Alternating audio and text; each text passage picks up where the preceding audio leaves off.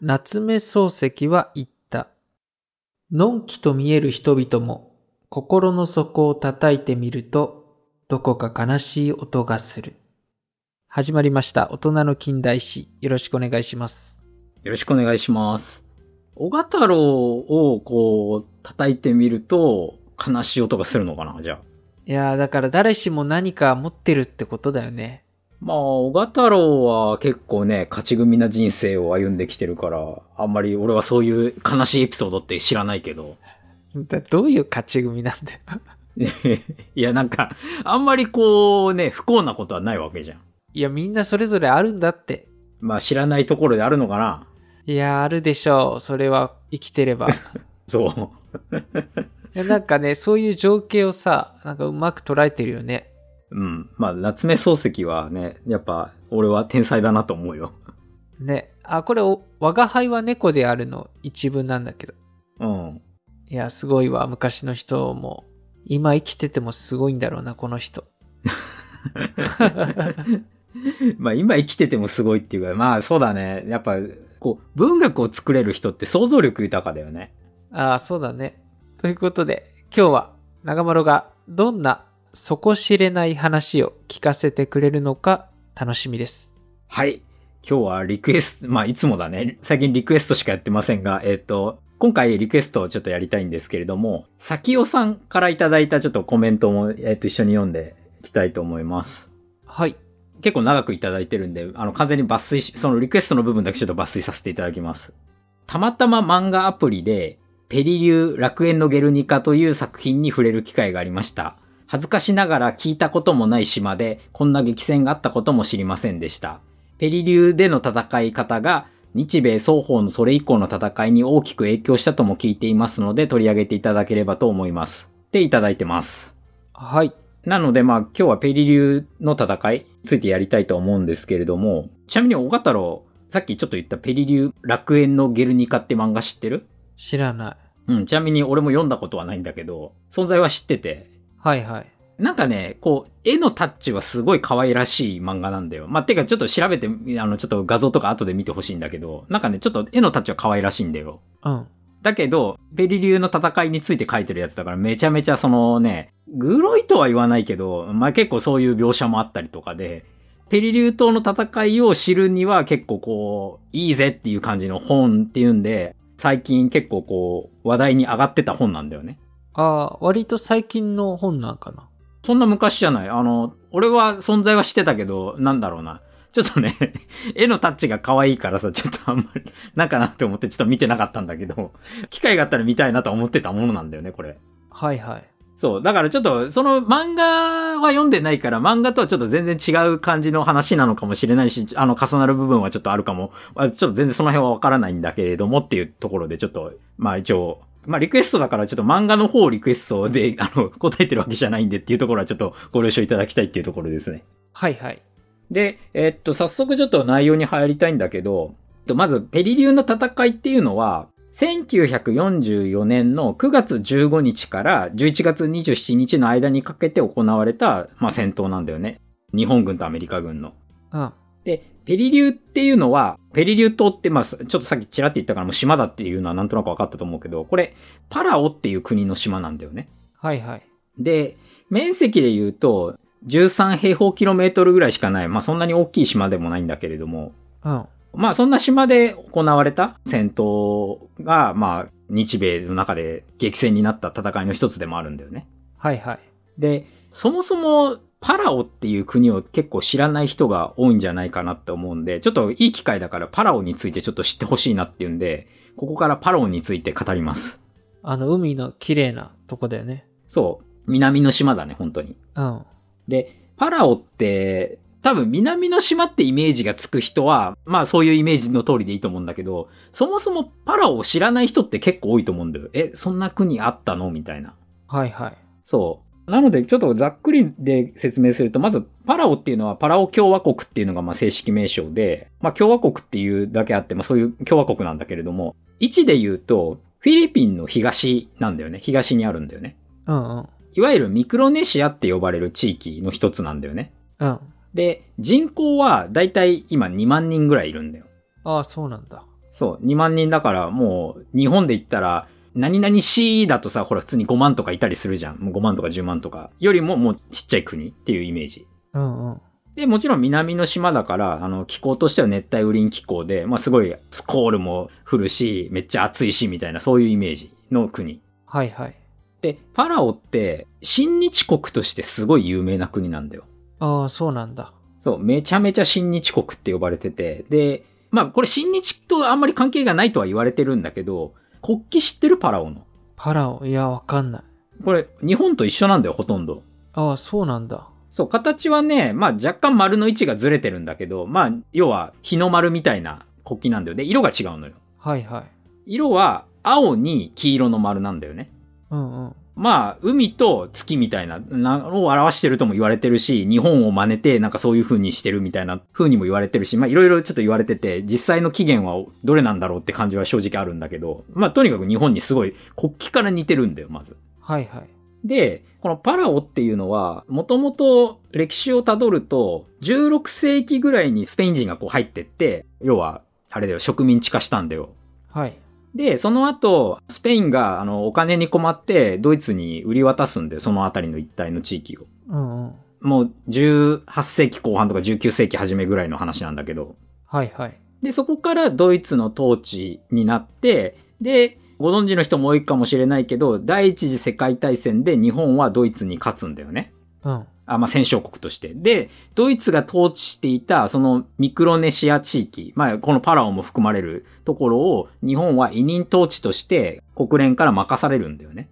あ、もうその頃からなんだ。そう。だから、第一次世界大戦後から日本の委任統治領になっていて、で、そこから日本の、まあ、統治が始まるんだよ。まあ、もちろん第二次世界大戦終わるまでね。はいはい。終わるまでというか、あの、まあ、パラオが占領されちゃうまでっていう話だけど。うん。だから、まあ、1920年ぐらいから1944年ぐらいまで、あの、日本のこう統治領として、まあ、20年そこら、日本になってたようなイメージなんだよ、要はこの国って。はいはい。だから、その間に根付いた日本の文化とか、もう、むしろ日本語も根付いてんだよね。うんうん。結構ね、自分らがこう使ってる日本語の中でも、要はパラオに当時なかったもの、で、日本からこう入ってきたものっていうのは基本的に日本語が使われるわけよ。はいはい。例えばさ、電気とか、うんうん。あとはね、なんか、選挙とかもそうなんだけど、ああ、そうなんだ。そう、まあ大統領とかもそうだし、うん。そういう、なんか、日本語がそのまま使われてる。なんか、単語数で言うと1000個ぐらいなんか日本語で使われてるんだって。うんうん。だからなんか言ってみると雰囲気でなんか伝わっちゃう時も多いっていうのはよく聞く話なんだけど。はいはい。ね、なんか面白いのが、例えば、美味しいっていうあの言葉あるじゃん。これ美味しいみたいな。うん。は、なんか味大丈夫らしいんだよ。 あそうなん だ。そうそう。ああ、まあ伝わるじゃん。うんうん味大丈夫って言われたら、ああ、まあ、味は大丈夫なのか、美 味しいってことなのかな、みたいな。うんうん。そうそう、そんな感じで結構こう、日本語が根付いてるってところもあって、で、あと、文化的な側面で言うと、まあ、一番わかりやすいのは食事なんだけど、はいはい。沖縄に近いんだよね、食べてるものって。うんうん。これは、日本統治下で沖縄の入植者の方がすごい多かったっていう影響もあるんだけど、あとは単純に地理的な部分とか、あの気候が似てるとかそういう部分もあるから、沖縄に近い食事なんだよね、大体が。はいはい。なんかさ、沖縄行くとさ、よくコンビニでも何でもいいや、あの、ポーク卵おにぎりなんてないああ、スパムおにぎりっていうのポークはあるね。そう。あ、まあス、スパムって言った方がいいか。あの、スパムってさ、あの、缶詰じゃん。うんうん。島国っていうのはさ、あの、基本的にさ、保存食がやっぱ好まれるというか、だからこれ別にパラオだけじゃないんだよ。あの、要はさ、そういう南の島とかで、そういう缶詰を輸入するんだよ。食べ物として。うんうん。だから文化的にそういう、だからスパムおにぎりみたいなものが結構流行るらしくって、流行るというかもうなんかもうそれが B 級グルメみたいな感じになるらしくって、はい。だからパラオにも、その、ポーク卵おにぎりみたいなものがもう結構根付いてるみたいな。ええこれはちょっと余談だけど、やっぱそういう塩分の多いものばっか食べてるから、南の島の人ってやっぱ太っちゃうらしいんだよね。はいはいはい。そう。だからまあパラオも例外なく結構肥満率は高いとは言われてるんだけど、うん。まあこれはちょっと余談でしたと。で、あと文化的なところもう一つ伝えると、名前うん。その人の名前。これ面白いことに、例えばさ、岡村さんとかっているじゃん。うん。日。本に岡村さんって。これパラオだと、まあちょっと名字わかんないけど、名字があって岡村みたいな感じの下の名前になるんだよ。はいはい。そう。これなんでかっていうと、パラオってもともと名字がなかったんだって。うんうん。そう、だから、小賀太郎しかなかったみたいな、そんな感じ。だから、小賀小賀太郎とかじゃなくて、小賀太郎だけしかなかったのよ、名前が。ああ、はいはい。で、日本の影響を強く受けてるから、で、日本人が来るじゃん。で、日本人の名前って名字と名前って分かれててさ、で、名字が先頭に来てるじゃん。うん。だから、なんか名字の方を、なんか名前と錯覚したのかなちょっとそこは経緯はよくわかんないんだけど、それをつけるようななんか習慣じゃないけどさ、ちょっとそれが流行りになっちゃって、そういう日本人の名字をなんか名前につけるみたいな風習が未だに残ってるらしいのよ。ええだから、なんか、え、二世なのかなみたいな感じのさ、 名前の人が結構いるらしいのよね。うんうん。だからなんか、マイケル、岡田とかさ、なんかさ、え、二世みたいな。うんうん。そう。まあそういう感じで結構日本のこう影響をすごい受けてる国なんだよね。はいはい。あ、ちなみに、これも余談になっちゃうけど、もうすぐお正月だから、お正月ネタで言うと、お正月はお汁粉を食べるらしいよ。ああ、はいはい。そんな感じでもう、とにかくすごいもう日本の文化をこう、取り入れてるような国、取り入れてるっていうか、まあ根付いちゃってる国って言えばいいのかな。うん。うん。まあ、そんなパラオで、ちょっとパラオの話が長くなっちゃったけど、行われた戦いなんだよね、ペリリューの戦いっていうのは。うんうん。で、ペリリューの戦いのところにもう入りたいんだけど、ペリリューの戦いがこう行われる時の時代背景としてはさ、オトキンの放送でやった回で言うと、あの、サイパンが一番近いかな。はいはい。サイパン戦で、いわゆるさ、絶対国防圏ってものがあったじゃん、日本は。うんうん。太平洋戦争で、まあ、ミッドウェーからこう、転換して、どんどん劣勢になっていきましたと。で、ガダルカナルも取られちゃって、どんどん押し込まれていきますって時に、日本としては絶対ここのラインは守りたいっていうのを、まあ絶対国防圏として定めて、その中にサイパン島があったんだよね、まず。うん。で、パラオっていうのはその内側の国なんだけど、で、その絶対国防圏のサイパンが陥落したんだよ。はいはい。で、陥落したら次は狙われるのはフィリピンだったわけ。うんうん。で、フィリピンにじゃあアメリカは行けばいいじゃん。したらフィリピンを狙えばいいんだけど、フィリピンと、まあ、サイパンの間じゃないんだけど、まあ、大体中間ぐらいに位置してるんだよ。ペリリューっていうかパラオって。はいはい。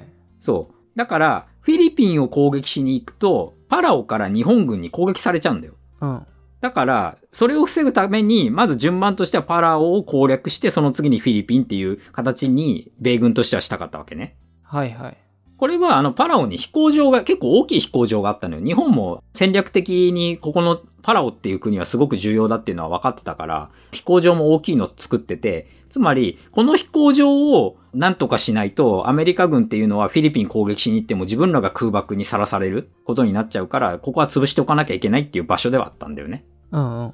で、日本としては、フィリピンを防衛するために、パラオで時間を稼ぎたいっていう、まあ、よく、もう日本のあれだよね、もう結構後半戦はいつもこの時間稼ぎって言葉が使われるけどさ、その、フィリピン攻撃を遅らせるための時間稼ぎに使いたかったんだよね。うん。だから、とにかく耐えてもらいたかったの、ペリリュー島っていうか、もうこのパラオに配置する日本兵には。はいはい。そう、そんな戦いが行われるんだよね、このペリリューでは。うん。で、ちなみにペリリュー島って、サンゴ礁が隆起して石灰岩がこう、生成されるんだけど、そうすると、それから成り立ってる島なんだよ。はいはい。そう、だからちょっとめちゃめちゃ硬いんだよね。土っていうよりも岩っていう感じの島なんだけど。うん。だからそんな中、日本兵っていうのは、ここに陣地を築かなくちゃいけなくなるんだよね。はいはい。だから結構、陣地築くのも大変だったっていう話もあるんだけど。うん。と、ちょっと話戻すけど、まず、えっ、と、パラオっていうのは、1944年の3月30日に空襲を受けるのよ。うん。で、これはもちろん米軍の空襲でさ、日本の基地があったから、まずそれを潰しておこうっていうんで空襲が行われるわけ。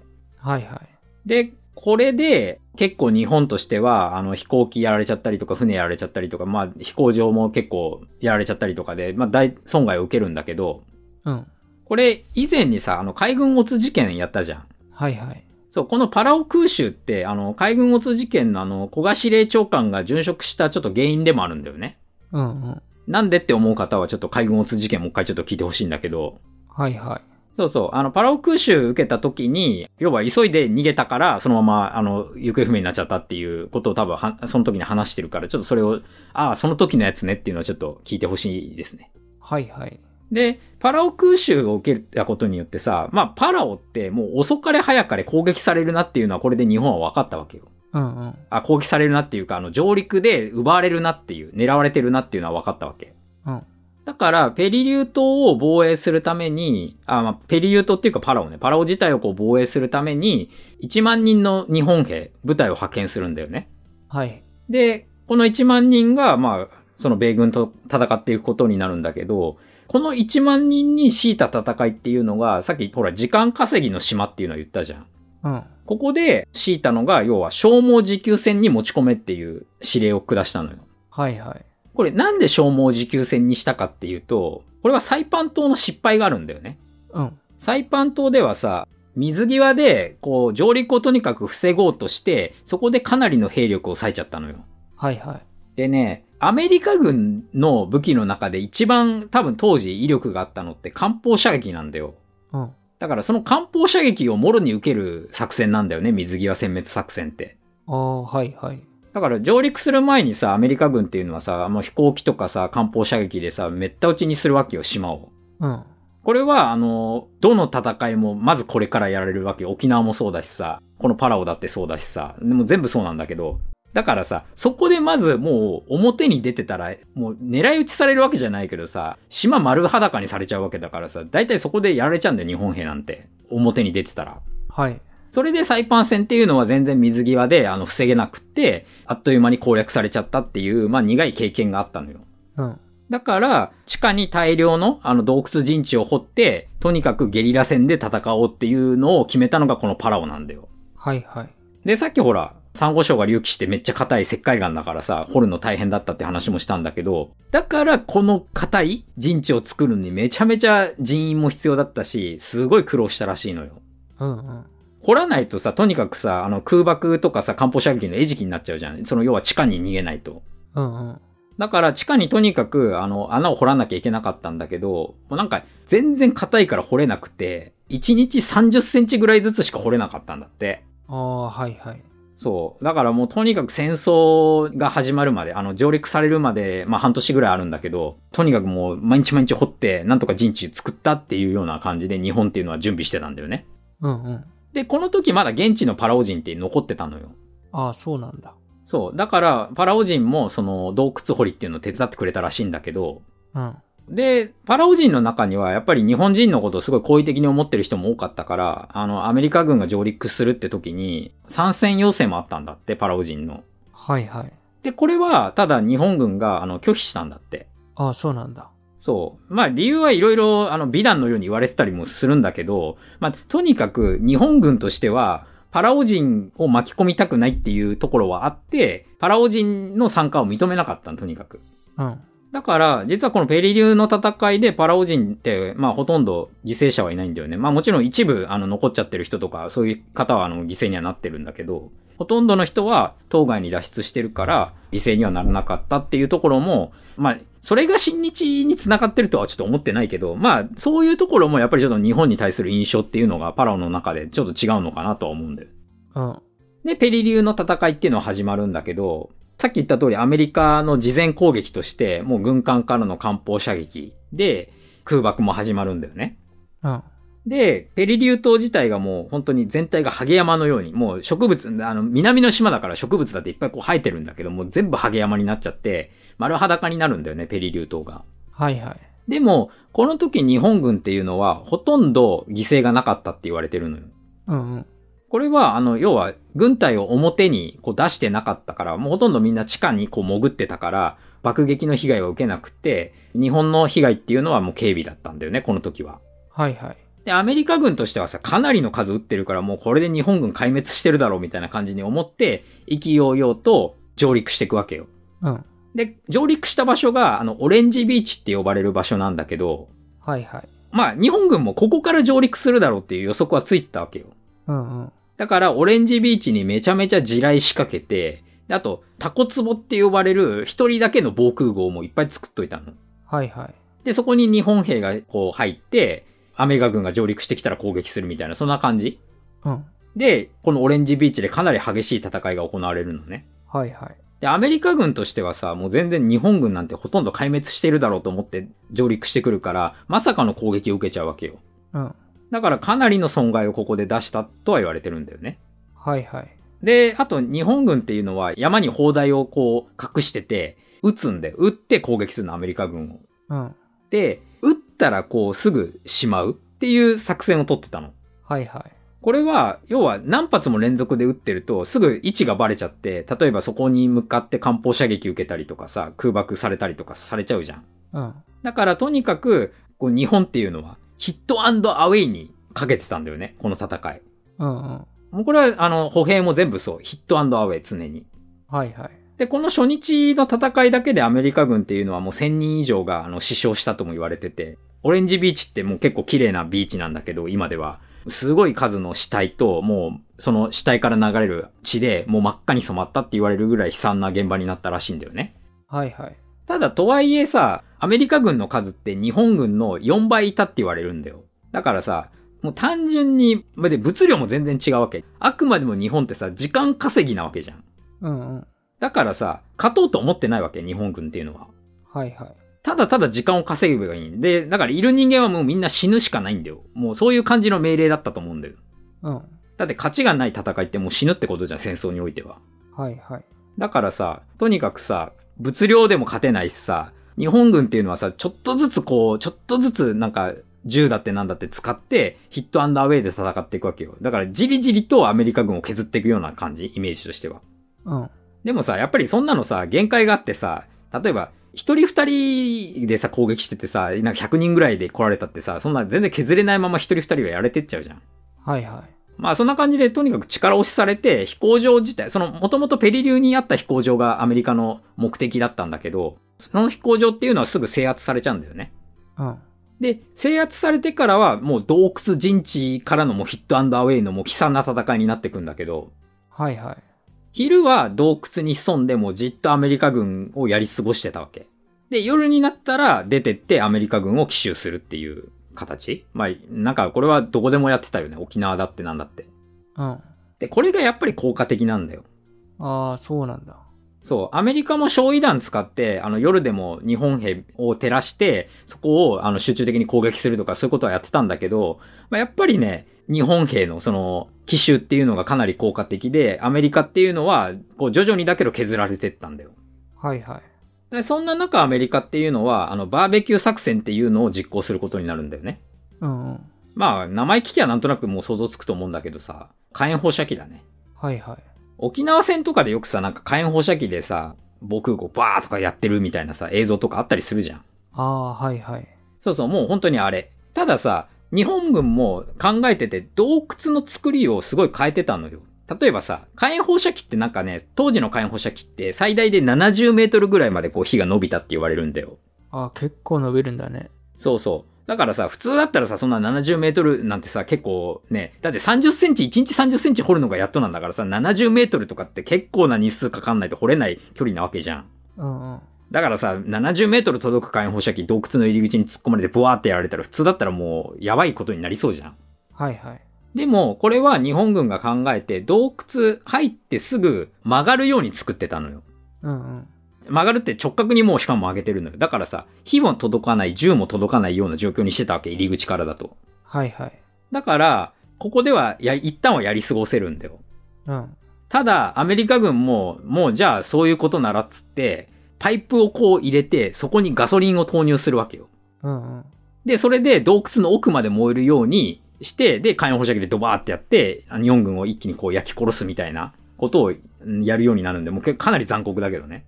はいはい。そう。だから背に腹は変えられないっていう形で、まあ、その場合はもうガソリンごと流されちゃってるからさ、どんどんどんどんその曲がってようが燃え広がってっちゃうわけよ。洞窟の中でも。はいはい。で、結構高齢で日本軍はやられちゃったとも言われてるんだよね。うんうん。で、あと、日本兵を苦しめたのは、あの、水不足なんだよ。はいはい。ペリリューってね、川がないんだよ。ああ。ちっちゃい島だから。そうなんだ。そう。だから基本的には井戸水とか雨水しかなくて、で、井戸水も、その、なんだ、海水がこう、ろ過されて、飲めるようになってるレベルの水なんまあ一応飲めるから大丈夫って感じなんだけど、うん。うんうん。で雨はさ、もう正直外に出てね、もう浴びるぐらいしかできないじゃん。はいはい。で、井戸はさ、常に水があるからさ、とにかく喉乾いた日本軍っていうのはさ、そこに行きたいわけよ。うん。で、アメリカ軍もそれを知ってるから、井戸の近くで待ち伏せして、水を汲みに来た日本兵をみんな殺すっていう作戦になってったんだよね。はいはい。だから、これ、そのペリリューの井戸の近くに日本兵が、まあ仲間の分までもう持ってきた水筒がいっぱい転がったままになってたりするんだよね。うんうん。そう。まあ、なかなか悲しい話なんだけど、この辺は。まあ、こんな感じでペリリューとの戦いって結構悲惨な戦いで、最終的に11月8日になって、まあ、約2ヶ月近く経ってね、あの戦闘始まってから。うん。 1万人いた日本兵って150人になっちゃうんだよ。はいはい。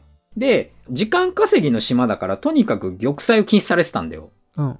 だけど、もう150人ぐらいになるとさ、もうさすがに、もう精神的にももういっぱいいっぱいだから、指揮官は、自分は責任を取って自決するから、最終的にもう今残ったメンバーで総突撃しろっていう命令を下して、まあ自分は自決するんだよ。うん。で、残った150人っていうのはもうそこで総攻撃かけて、ただもう全然もうこれはアメリカ軍に何のダメージも与えられないままみんな死んでっちゃうんだけど。ああ、はいはい。で、これで組織的な戦闘は終了したって言われてるんだよね。うん。で、最終的にこの組織的な戦闘を終了したのは、開戦から74日間かかったって言われてて、はいはい。アメリカは3、4日でもうこんな島攻略できるでしょって考えてたわけよ。うんうん。それが結果的に74日かかったってことは、まあ、日本軍の目論見としては一応成功してるんだよね。はいはい。まあ、1万人の命を犠牲にしてなんだけど、ほぼ死んでるから、ペリリューでは。うん。で、残存兵はずっと残ってて、局地的に戦い続けてたんね。はいはい。で、これあの、ほら、小野田勝尉の話、小太郎したじゃん。あんな感じでさ、戦後もちょっと戦ってたんだ。戦ってたっていうかずっと残ってたんだよ。ああ、そうなんだ。そう。で、1947年の2月までは残ってて、最終的に最後まで残ってた残存兵34名がいたんだけど、それは投降して、それでペリリューの戦いっていうのは、まあ、正真正銘終わるんだよね。はいはい。まあそんな感じでちょっと今日はペリリュー島の戦いと、まあちょっとパラオについても触れたんだけど、ちょっと最後は小賀太郎の感想をぜひともお願いします。はい。まあ、自分もパラオには直接行ったことないんだけど、うん。写真とか映像で何回か見たことあって、すごいさ、海とか綺麗で、あれだよね、ダイビングとかさ、うん、うん。結構有名だったりとか、すごい綺麗なところで、あんなところでさ、多くの人が、まあ、日本兵だったり、戦争で亡くなったって思うと、ちょっと感慨深いね。そうだね。パラオ自体観光業がすごい力入れてるからさ、やっぱりダイビングのスポットとかでさ、そういう綺麗な海って言ったらやっぱパラオっていう人もいるぐらいさ、有名なところではあるけど、やっぱそういうところが戦争の場所として、まあ使われちゃってるっていうのがすごい、なんだろうね。なんか悲しいことだけどね、本当に。ね。いやー、だってもうほとんどの人が亡くなってるわけじゃん。